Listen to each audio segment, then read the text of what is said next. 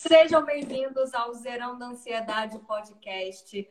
Nesse podcast a gente discute temas e práticas para você se livrar e deixar de ser assombrada pelo fantasma da ansiedade. Eu sou Ana Pauseiro. E eu, Daniela Moreira. E no episódio de hoje a gente vai falar sobre vulnerabilidade como coragem. Certo, Dani? Vamos lá. Cara, vamos Bom, lá. Você começa? Ok. Começo. Vai. Normalmente, quando você pensa em vulnerabilidade, imediatamente vem a trágica noção de que isso é fraqueza. Eu estou vulnerável, eu estou fraco. Gente, isso é tão errado que chega a doer o coração. Você só pode ser vulnerável quando você está forte. Isso é uma coisa que as pessoas é, interpretam de uma maneira errada na medida que a vulnerabilidade ela não é confortável, na maior parte das vezes. Vulnerabilidade significa você estar aberto, você se manter presente naquilo que você está sentindo, apesar do quão desafiador aquilo pode ser. Normalmente, quando você pensa, ah, eu estou é, emocional, você na verdade associa com eu estou sofrendo, eu estou desequilibrada, eu estou hipersensível. A gente nunca para para perceber que, na verdade, se eu estou vulnerável, eu estou com a maturidade necessária para me manter presente e conectada com o que eu estou sentindo. A vida só acontece nesses momentos. Por que, que isso acontece? Por que, que a gente interpretou vulnerabilidade como fraqueza? Porque, infelizmente, a gente criou uma sociedade que acha que para você ter valor, você precisa ser extraordinário. Você tem que ter um milhão de likes, você tem que ser celebridade, você tem que ser podre de rico, você tem que ter não sei o quê. E assim vai. Se você simplesmente for, você é ridículo, você não é o suficiente, você é fraco, você não sabe o que está falando, e por aí vai. A gente sempre volta para o mesmo ponto. A crença de que simplesmente ser não é suficiente. Isso é o gerador de todos os nossos problemas. A gente tem um medo imenso de se colocar despido. Vulnerabilidade é isso. Eu estou sentindo isso, eu sou isso e tá ok. Eu estava aqui pensando, foi muito engraçado quando eu comecei a, enfim, tentar estruturar como é que eu gostaria de expor vulnerabilidade, e aí vem aquelas coisas doidas. Eu me lembrei de uma vez, quando eu comecei a aprender respiração, eu me apaixonei pela técnica e, obviamente, me apaixonei pelo terapeuta que estava me ensinando. Só que durante os treinamentos e tudo mais, existia uma distância que me deixava segura. Eu ficava babando o tempo todo, com aquele olhar de adolescente abestado, completamente apaixon... apaixonada. Assim, meu Deus, esse homem não existe. Só que tinha distância protetora. Então, na ele era professor, eu era aluna, tá tudo certo. Só que a existência é muito engraçada. E chegou num determinado momento, depois de todos os treinamentos e tal, eu passei a fazer parte da, da equipe que estava montando um, um trabalho de respiração. E, consequentemente, comecei a passar muito tempo com essa pessoa, muito próximo. E aí começa a história. Eu estou apaixonada, como é que vai ser? Falo com o homem, não falo com o homem. É, quando ele sorri, ele sorri porque ele está retribuindo. Aí a mente começa a enlouquecer. Se eu fizer isso, será que ele vai achar que não sei o que lá? E aquilo foi não crescendo, eu comecei a ficar é, sem ar.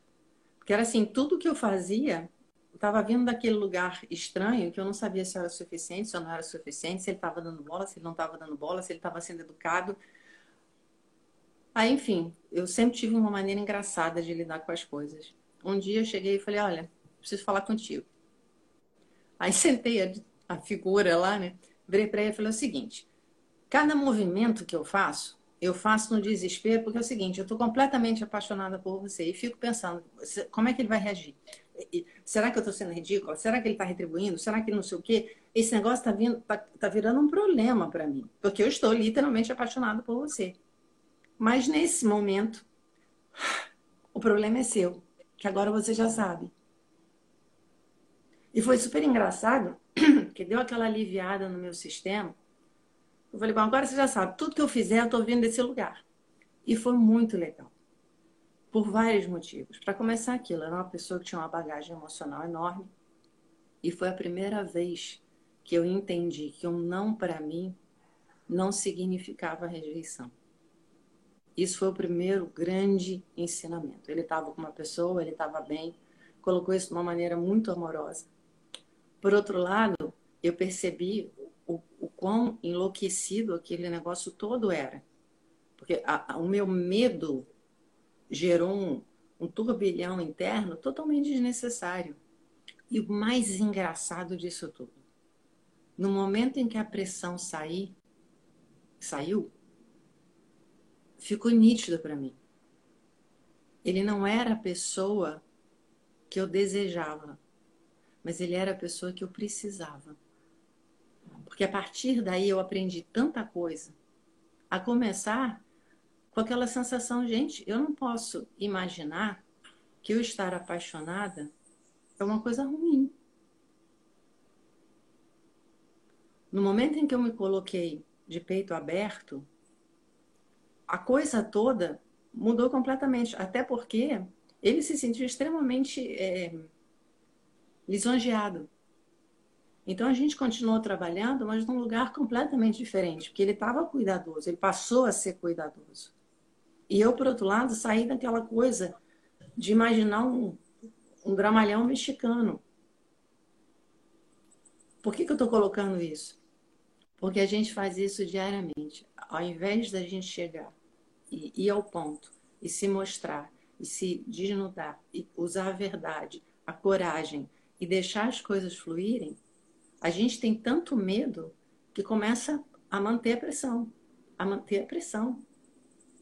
Só que isso vai gerar duas coisas: medo e raiva. Não é à toa que a gente está vivendo no mundo que está vivendo. Isso precisa mudar. Dizer a verdade é sempre libertador. E a gente tem que resgatar um. Como é que eu vou dizer? Isso, isso é coisa, coisa básica. Se você está associando o seu valor a qualquer coisa externa, você está no lugar errado. O seu valor é intrínseco. O seu valor ele vai, ele vai se materializar pela forma como você se trata. Você pode ter tudo o que você quiser. Você pode ter todo o dinheiro do mundo. Você pode ser a maior celebridade. Se você não estiver nesse lugar certo, você não tem nada. Não é à toa que a gente vê tantas pessoas atingirem o pico e de um dia para o outro despencarem. Porque a estrutura não foi montada. É, é, é uma grande ilusão. O externo, ele tem que materializar o que está dentro. E é muito engraçado, quanto mais conectado você está com a sua verdade, menos você precisa a nível externo. Isso não quer dizer que você vai morar numa cabaninha no topo da montanha, embora hoje seja a minha vontade. Mas enfim, não quer dizer isso. Você pode ter todos os carros do mundo, avião particular, 250 milhões de seguidores, mas é de um lugar totalmente diferente. Vulnerabilidade é você assumir o risco de ser você sempre. E também com isso. Não dá para falar de vulnerabilidade atualmente sem falar um pouquinho da Brené Brown. Para quem não conhece, né, originalmente ela é uma pesquisadora de ciências sociais que buscava, através de pesquisas e entrevistas com grupos de pessoas, é, entender e explicar as relações humanas. Ela foi escolher o troço mais complexo, enfim, e se aprofundou nisso. E ela chegou justamente nesse lugar que a Dani está falando. A gente vive com medo e insegurança o tempo todo. E quando ela chegou na vulnerabilidade, na verdade ela não estava procurando vulnerabilidade, não era o foco dela. Ela queria escrever e pesquisar sobre conexões humanas. E aí começou lá a fazer trocentas entrevistas, inclusive ela divulgou é, esse trabalho no TED Talk, está disponível no YouTube. Depois eu vou deixar o link no, no YouTube também para quem quiser dar uma olhada, que é um dos TED Talks mais assistidos até hoje. E esse episódio que ela fez, né, foram nada mais, nada menos que seis anos de pesquisa entrevistando tudo que é gente. E basicamente ela começou a querer falar sobre as conexões humanas e toda vez que ela perguntava para as pessoas, me fala sobre o amor. Ninguém falava, ai, o amor, eu me sinto maravilhosa quando, é, sei lá, o amor de mãe, quando eu vejo um sorriso do meu filho, não. Todo mundo que ela perguntava sobre amor contava uma história de quando partiram o coração. Mesma coisa, me fala sobre carreira. Alguém contava um drama do trabalho, alguém todo todo mundo generalizando, né? Mas a maior parte das pessoas sempre que perguntavam sobre qualquer coisa que gerava, podia gerar algum tipo de conexão humana, contava alguma história ruim, alguma história que se sentiu traída, alguma história que tinha o coração partido, alguma história de sofrimento. E ela começou a observar esse padrão. Caramba, o padrão é estar voltado para o lado negativo. E dentro desse padrão, de, do padrão dessas pessoas, ela descobriu o padrão emocional comum de quem está voltado para o lado negativo, que é a vergonha. Basicamente porque o ser humano é um animal social e está voltado para as relações e dá muita importância para o que os outros estão pensando, como que as pessoas me veem. Será que se eu me comportar dessa forma, eu vou ser excluído do grupo? É um mecanismo genético instintivo de sobrevivência. Só que isso é, atualmente está extrapolando está extrapolando, porque a gente ficou muito mais mental do que deveria. Então a gente vai para essa vergonha associado a problemas que não existem de fato. E a vergonha associada sempre à insegurança do eu, a insegurança e o medo do eu não sou bom o suficiente. E aí depois ela foi e dividiu é, esses estudos dela em dois grupos e percebeu uma coisa muito interessante: o grupo das pessoas que eram felizes, que se sentiam confortáveis, que se sentiam bem, e a galera que vivia no medo o tempo todo. E surpreendentemente, a única diferença entre um grupo e outro era o seguinte: o grupo que era ser feliz acreditava que merecia ser feliz. Era basicamente isso. E ai, como que eles acreditavam que mereciam ser felizes. E aí, nessa pesquisa toda, ela chegou lá na vulnerabilidade, que é o que a gente está falando agora. Porque essas pessoas que acreditavam ser felizes, que acreditavam merecer ser felizes, e por isso eram felizes, e essa era a única diferença entre as pessoas que não acreditavam, elas tinham a coragem de ser elas mesmas. E aí, quando você encontra a coragem de ser você mesma, aí você tem que lidar com coisas em você e nos outros que você gosta e que você não gosta. Aí é que está a grande abertura. Quando eu deixo de ser o que a sociedade, o que meus pais, o que qualquer instituição quer que eu seja e eu passo a ser autenticamente quem eu sou, seja lá quem quer que você seja, eu tenho que estar disposto a aceitar o que em mim não agrada.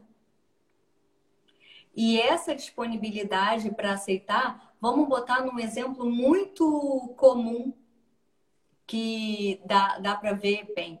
É, mulheres ciumentas.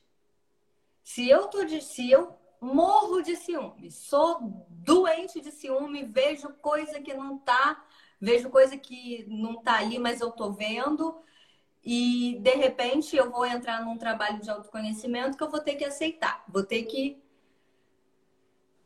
que entrar em contato com o que eu sinto. E uma das coisas que eu sinto, digamos que é ciúme, não é a minha, né, o meu principal, mas digamos que seja.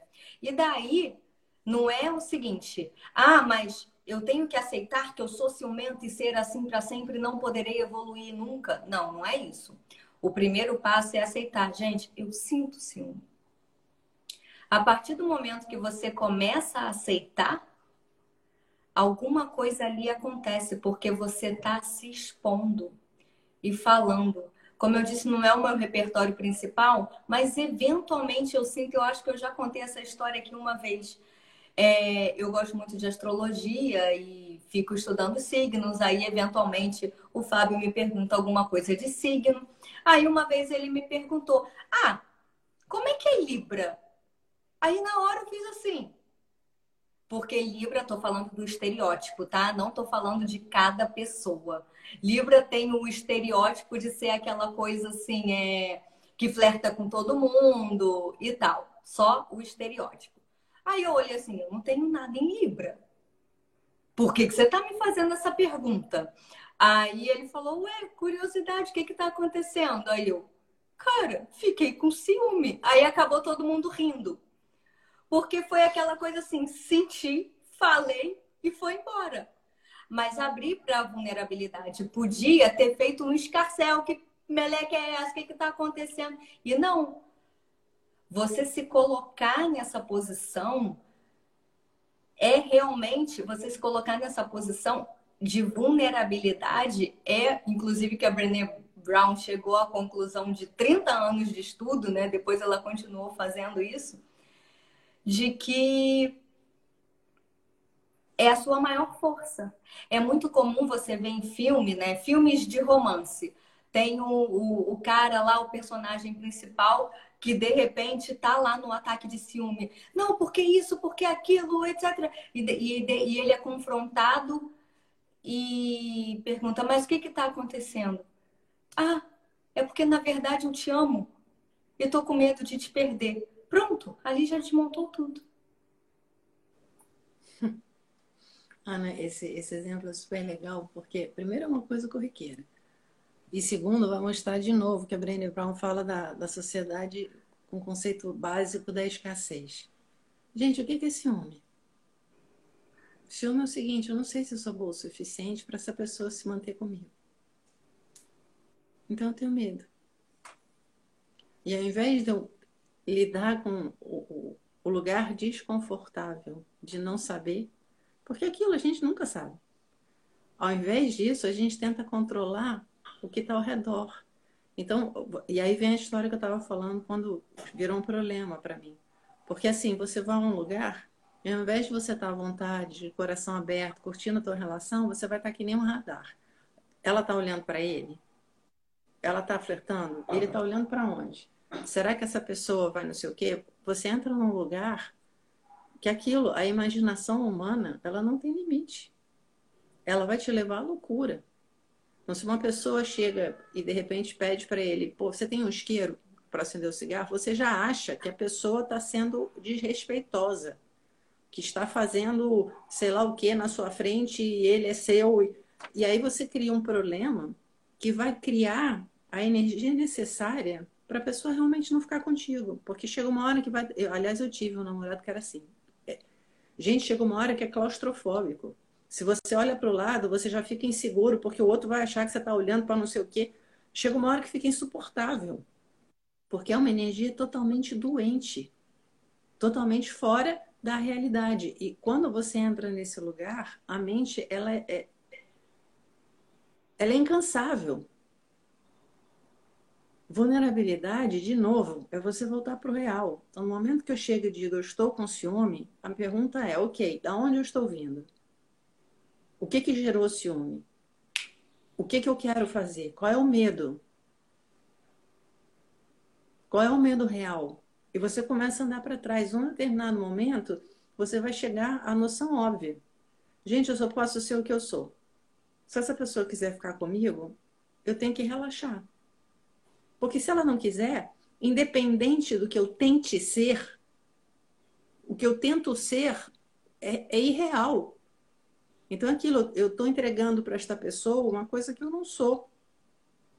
Ainda que ele fique, eu vou ter sempre a sensação que tem uma coisa errada.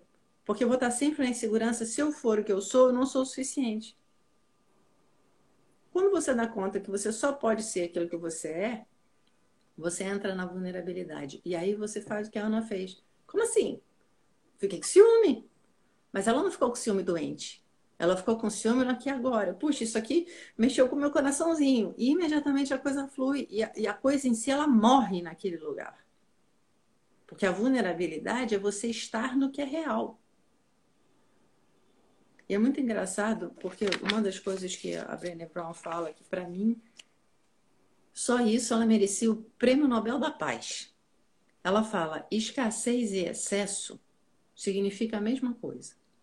E se você observar, a gente está exatamente nesse lugar, ou achando que tem pouco, ou tentando ter tudo e mais um pouco. E ela dizendo, gente, o oposto da escassez é você ter o suficiente, é a sensação de plenitude. E você não pode chegar nesse lugar se você não tiver vontade dentro de você. A gente fica balançando de um extremo a outro, tipo assim, eu me apaixonei com todas as células do meu ser. Ok, aí deu errado. Aí aquilo, eu vou morrer fechada. Nunca mais vou passar por isso. Aí você reprime, reprime, reprime, reprime, até um dia que aparece uma figura lá, aí você explode e se apaixona com todas as células do seu ser. E você fica brincando dessa história, porque, na verdade, sempre vem num lugar em desequilíbrio. É de uma carência máxima ou de um medo absurdo. Essa coisa, a, a vida ela tem um crescimento, ela tem ciclos, ela tem um movimento encadeado. Para você fazer uma boa construção, você tem que ir de tijolinho em tijolinho. Vulnerabilidade é exatamente isso. É você olhar e dizer, ok, onde é que eu estou? Ah, eu estou aqui, ok, então vamos, vamos terminar esse andar, subir, mais um, até chegar no telhado. Mas é um processo. E esse processo, isso é uma outra coisa que ela. Aliás, no, a Mariana Amaral também tem um, um episódio, um documentário, sei lá como é que chama, na Netflix, que vale a pena ver. Inclusive, ela, ela expõe determinados momentos dela com o marido dela que são sensacionais. É o TED Talk. Coisa... Hã? É o TED Talk que não eu falei. É. Não, não é não. Não? É, essa é uma, é uma palestra dela. É uma palestra dela num, num determinado uhum. lugar uhum. lá. É, enfim, é um, um, outro documentário. Realmente vale a pena ver. É, a, a, palestra do TED, ela, é, ela, tem acho que 15 minutos. E esse é um documentário, uhum. quer dizer, é uma palestra de quase uma hora. Acho que em Boston, um negócio desse. É muito legal de ver. Mas, enfim, uma das coisas que ela mostra é que aquilo, vulnerabilidade, é você é um processo que você tem que estar atento todo santo dia.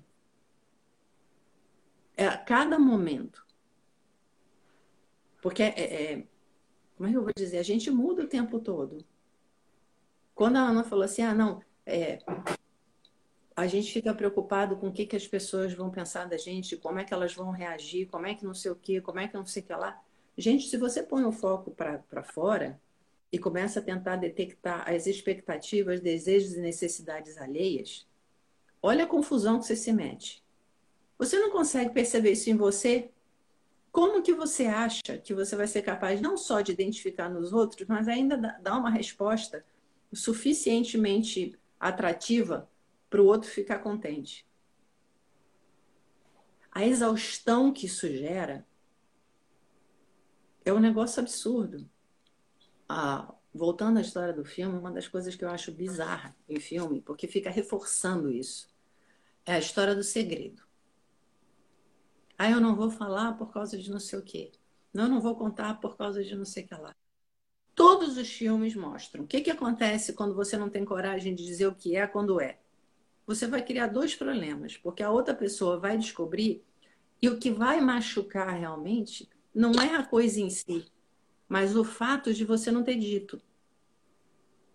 Intuitivamente, a gente quer a verdade, porque na verdade você fica confortável. A verdade te dá a possibilidade de resolver as coisas. Na imaginação, não.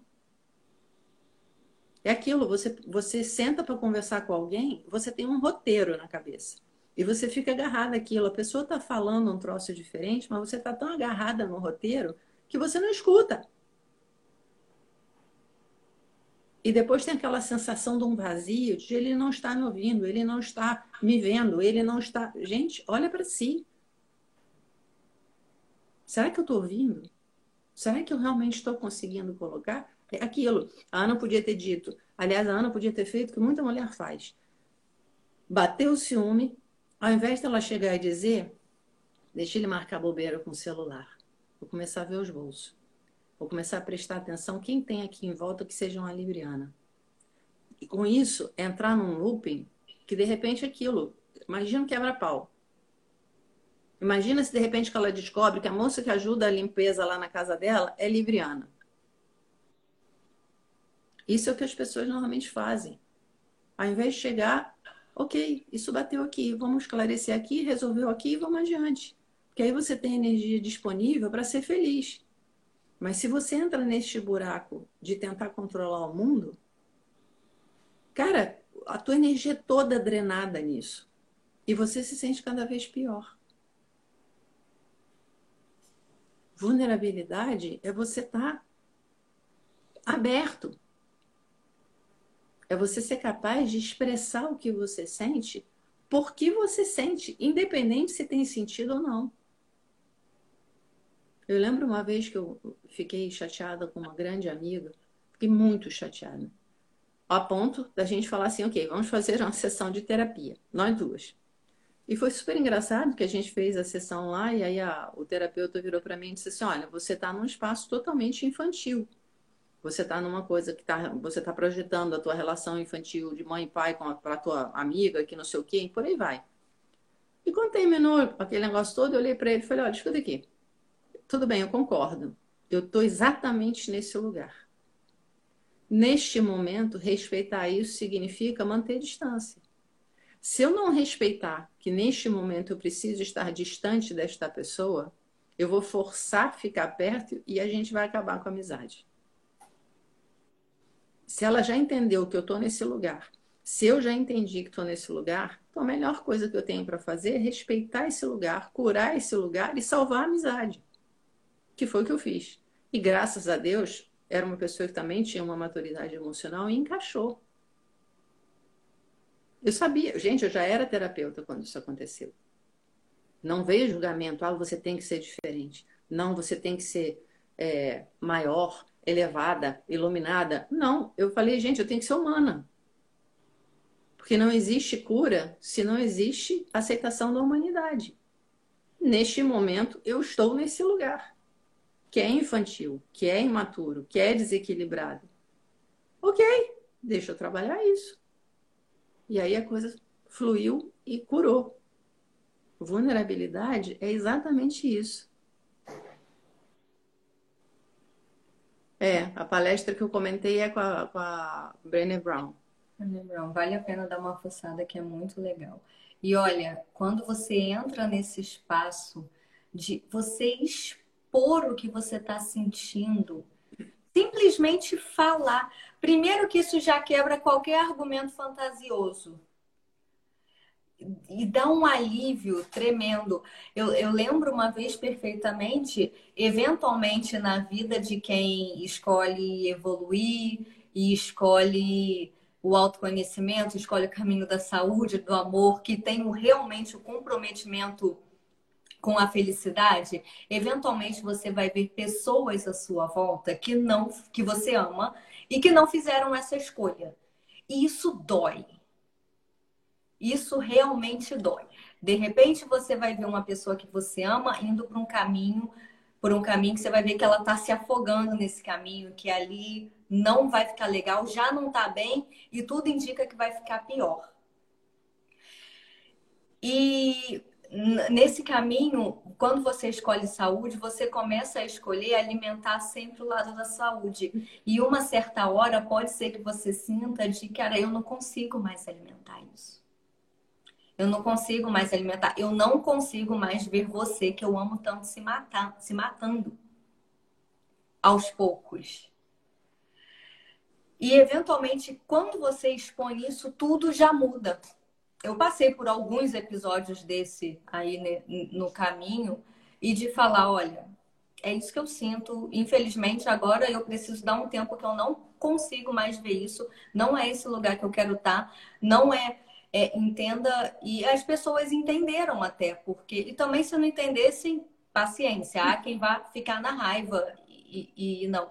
Mas de falar, é, eu não consigo mais ver você do jeito que tá. Isso não é o tipo de vida que eu quero para mim. Entenda, eu não estou te abandonando, eu não deixei de te amar, eu só não, não, não é mais a minha escolha viver dessa forma. E uma das coisas que foi que é muito observada é que quem realmente abraça a vulnerabilidade de poder se colocar nesse estado, seja ele qual for, Inclusive no trabalho, teve esse caso aconteceu comigo. Teve uma vez que eu mandei um chefe meu para aquele lugar. Mandei, eu já estava, eu já estava três anos, eu, eu não sou disso, mas eu já estava três anos num nível, já sabe quando encheu o pote? Aí eu fui mandei ele para aquele lugar do lado do estagiário, eu era coordenadora dos estagiários, você imagina o furdunço que deu. Aí eu cheguei lá no outro dia para conversar com ele, ó, fulano, primeiro lugar, eu queria te pedir desculpa pelo meu comportamento que não foi correto. E aí ele falou: Ah, ele era meio doidão, por isso que eu já não estava aguentando mais. Ah, Ana, não tem problema não. Falei: Não tem problema para você, mas para mim tem. Eu tô dando aqui meu aviso, daqui a 30 dias eu vou embora. E assim se sucedeu e somos amigos até hoje. Somos. Eu, aí eu falo até para ele: trabalhar com você eu não quero nunca mais nessa vida. Mas como amigo, você é ótimo. E assim ficou. Mas por quê? Eu poderia inventar que foi culpa dele eu ter mandado ele para determinado lugar. Não foi. Foi a raiva minha que eu botei para fora ali que eu estava segurando há três anos. Quando você aceita esse lugar de estar vulnerável e se expor, a tendência é acreditar que vai dar tudo errado, que vai dar uma merda danada, que, que vai ser um, um, uma M generalizada. Paradoxalmente, quando você se coloca nesse lugar, é o oposto que acontece. Por quê? Não sou eu que faço as regras, gente. É assim. A tal da verdade vos libertará. Eu não sou religiosa, mas essa é uma das frases que guia a minha vida. A verdade vos libertará. Te coloca numa posição incrível. E daí? Quem tem essa coragem, voltando, quem tem essa coragem de abraçar a vulnerabilidade tem como uma das características principais autocompaixão. Quer dizer, compaixão por si próprio. De aceitar que eventualmente eu vou ter falhas, que eventualmente ou sempre, dependendo do estado de evolução de cada um, né? Eu vou ter ciúme, eu vou ter raiva, eu vou ter ódio, eu vou ter vontade de matar, eu vou eu vou querer sumir, eu vou trair, eventualmente essas coisas vão acontecer. E tá ok, eu sou humano. Então, quem abraça essa vulnerabilidade tem essa característica de se perdoar pelas falhas, de entender e ainda assim se amar. E o que, que, é, o que, que é necessário para isso tudo? Primeiro, trabalhar o amor né? O amor próprio. A gente, a gente vai voltar aqui mais uma vez. Qual é a melhor forma de ir para dentro e encontrar o amor, as joias, tudo de bom que tem dentro da gente? É meditando, gente. Até hoje não teve nada que fosse melhor do que isso. Autocompaixão. Primeiro, né? Por mim e, consequentemente, se eu tenho isso por mim, eu vou ter pelo vizinho, eu vou ter pelo colega de trabalho, eu vou ter pelo meu namorado, marido, chefe, colega, mãe, filho. Vou ter, se eu tenho por mim, o negócio transborda. Abraça a vulnerabilidade. Tenho a coragem de ser imperfeito, que é o nome do livro, inclusive, né? A coragem, é o livro da Brené Brown, que é a coragem de ser imperfeito. E o que, que significa ter a coragem de ser imperfeito? Abrir mão do controle. Saber que de repente você vai fazer um monte de coisa esperando que aconteça uma outra coisa e não vai acontecer nada disso. Segredo aí, se eu pudesse falar para resumir, amor próprio, abre mão do controle. O resto a vida encaixa. É no fundo, é... por que, que a gente fala em meditação? Por que, que é tão importante meditar com frequência? Porque é quando você reserva tempo para ser a prioridade e se conhecer. Todo o problema do ser humano nasce da inconsciência, nasce da desconexão com o que é real. No momento em que você começa a perceber que você é uma pessoa com fraquezas, com defeitos, com desequilíbrios, mas que isso não diminui o teu valor, você começa a olhar para as pessoas de uma outra forma. Você percebe, por exemplo, ah, eu tô com uma raiva absurda, mas é minha raiva. Como é que eu lido com isso? Da onde que isso está vindo? A raiva, ela sempre mostra um lugar onde você disse, ou melhor, onde você não confiou numa ação assertiva da sua parte. Por exemplo, ah, o fulano falou não sei o que, eu fiquei com raiva dele. Não, não fiquei com raiva dele. A raiva ela vai me mostrar que quando ele fez isso, uma ação nasceu dentro de mim e eu não tive coragem de fazer.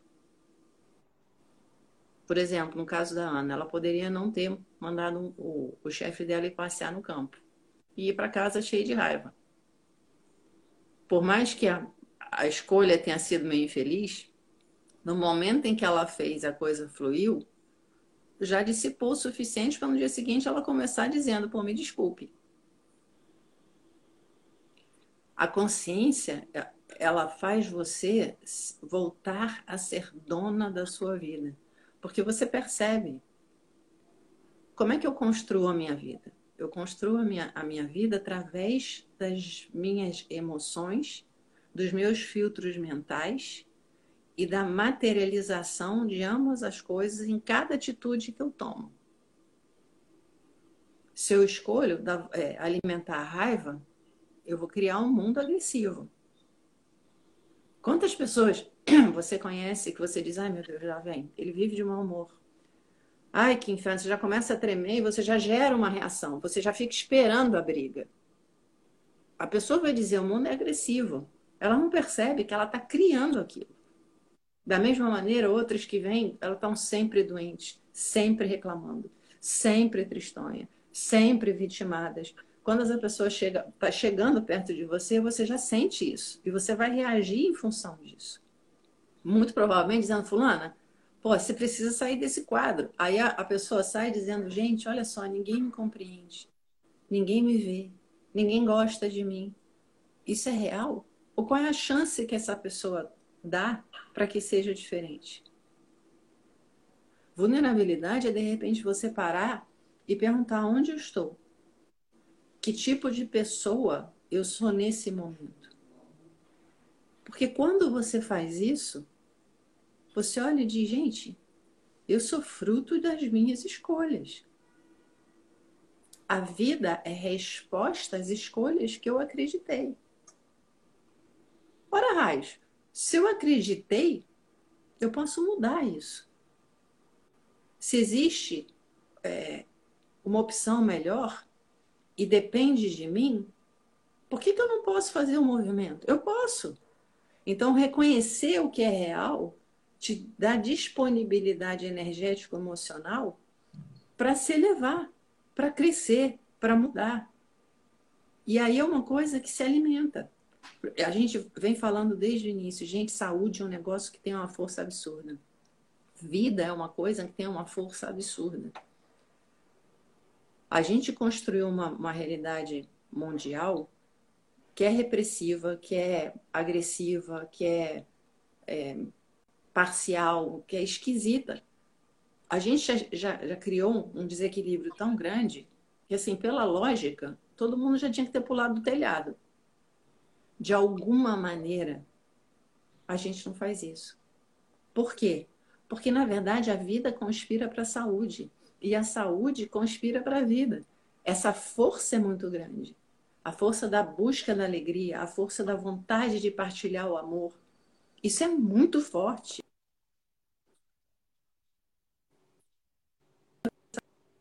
O que, que é ser suficiente? E nesse lugar, tudo muda. Nesse lugar, você entende: se eu quero ser bem tratado, eu tenho que desenvolver a arte de tratar bem. Se eu quero ser amado, eu tenho que começar a amar. E conforme você vai desenvolvendo essas capacidades, você vai percebendo que o outro, ele não te dá nada além da oportunidade de perceber que o fruto que você está buscando está dormindo na semente dentro de você. Conforme você vai percebendo isso e vai nutrindo a semente, você vai ver florescer dentro de você e, de novo, você começa a olhar o outro com gratidão, mesmo quando ele te machuca. Tem determinados momentos, como a Ana falou, você chegar com uma pessoa que você ama e dizer: Olha, deu para mim, eu não aguento mais assistir isso. Para algumas pessoas, isso vai parecer um absurdo. Para outras, vai parecer o óbvio. Tem determinado momento que você tem que dar um tranco na pessoa que você ama, porque se ela realmente te amar, aquilo dá a possibilidade dela acordar e mudar. Chegar no fundo do poço, às vezes, é a única forma de você começar a fazer o processo de volta se você fica passando a mão na cabeça da pessoa, se você fica evitando que ela sinta essa, essa solidão abissal, esse lugar de profundo desconforto, você, na verdade, estende o sofrimento. Determinado momento, o amor, ele precisa ser severo, de certa forma. Até porque é, quando você diz deu, você diz: olha, a responsabilidade da sua vida é sua. Eu não vou deixar de te amar. Mas você tem a liberdade de ficar num lugar que você escolheu, mas não tem o direito de me arrastar para o fundo. Isso, de certa forma, é muito compassivo. Até porque, no momento em que eu digo eu estou aqui em cima, você está embaixo, eu não vou para baixo, a pessoa pode despertar e dizer, poxa, então me ajuda aí para cima. E aí muda tudo. Enfim, vulnerabilidade é um risco. Mas, por outro lado, é uma necessidade básica. Porque é na vulnerabilidade que a vida acontece. É na vulnerabilidade, no peito aberto, na, na, no desnudo, na ação desnudada, que você descobre, se nutre, floresce, cresce, compartilha, que é tudo que a gente busca. Ah, mas eu não quero sofrer. Então, aquilo. Não espere ser feliz. A dor faz parte. Volta sempre ao exemplo: tem gente que não sente dor. Em contrapartida, vive muito pouco, porque não sente quando põe a mão no fogão, não sente quando, sei lá o quê. Enfim, se você não é capaz de sentir dor, você não tem esse sistema de defesa, você não tem esse despertar, você não tem essa, essa coisa de como se proteger. A dor ela é necessária. A miséria não é. Eu posso ficar triste sem ficar miserável, sem ficar deprimido. Eu fico deprimido e miserável porque eu não aceito que eu estou doendo. Porque eu não faço o processo necessário para a cura. Porque eu estou brigando, eu não quero sentir essa dor. Então começa a fechar o sistema todo. E aí eu adoeço. A raiva, na verdade, ela não é violência. Raiva é assertividade, é força para se mover, é, é capacidade de expressar. E por aí vai. Nós somos o universo. No universo tem que caber tudo. Porque cabe de qualquer jeito.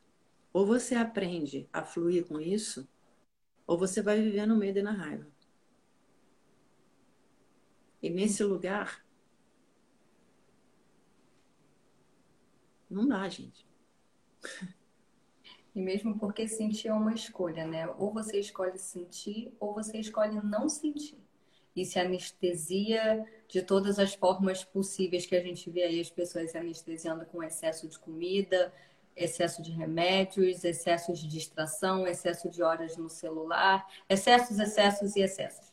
Enfim, ou sente ou não sente. E sentir é o pacote completo. Ou você sente tudo, sem, se você não sabe, se não aceita sentir dor, você também não vai aceitar sentir prazer. E por aí vai. E agora, só um parêntese aqui muito grande. Quando a gente fala do termo de autocompaixão, não é licença poética usar esse termo para canalices em geral. E isso só quem está muito desconectado vai fazer, né? Porque quem sente a compaixão verdadeiramente sabe que é impulsionador para o desenvolvimento. Impulsionador para você chegar num estado de mais amor e mais vida pulsante ainda. Inclusive com os erros. É, vem junto com responsabilidade, Ana. Consciência sempre traz responsabilidade. Você, para ser, realmente ter autocompaixão por você, você tem que dar conta que você é o melhor que você pode ser, porque você é a única coisa que você pode ser no fim das contas. Pois é, é simples assim e a gente complica tanto. Dani, onde as pessoas te encontram? Olha só, eu atendo online ou para quem quiser experimentar presencial aqui em Niterói. É, aproveitando, se alguém tiver interesse em conhecer melhor constelação, a gente vai ter um, um evento aqui no dia 21 em Niterói também. Qualquer coisa, vocês entrem em contato via inbox. Ok, galerinha, muito obrigada. Zerando a Ansiedade Podcast, episódios novos no YouTube, toda quinta-feira, às 6 horas da manhã. Aproveita, vai lá e se inscreve no canal, deixa seu like, que isso ajuda bastante, comenta. Se tiver dúvida, manda pra gente, que toda, todo o feedback é válido para a gente saber por onde está indo também, aqui no, no digital. Dani, muito obrigada. Quer falar mais alguma coisa? Um hum. beijo e até semana que vem. Ah, toda quinta-feira aqui no Instagram tem live meio-dia do horário de Brasília. Com o nome da live é a terapeuta responde, que a Dani aqui responde as perguntas que você mandar. Se você já quiser mandar agora, quando acabar, contar ou no meu no meu Instagram ou no Instagram da Dani, contar o que você está passando, o que você está sentindo, quiser fazer alguma pergunta, a gente mantém o anonimato e leva a pergunta para a live para poder ajudar você e qualquer outra pessoa que esteja passando pela mesma coisa, porque no final estamos todos integrados, todos nós sentimos as mesmas emoções, uns umas emoções mais, outras menos, níveis diferentes, mas no fundo é tudo a mesma matéria e a gente sente a mesma coisa, está tudo conectado. Então, uma coisa que ajuda uma pessoa ajuda várias. Por isso, a live toda quinta-feira, meio-dia. Ok? Ok, gente, um bom dia. Obrigada e até semana que vem.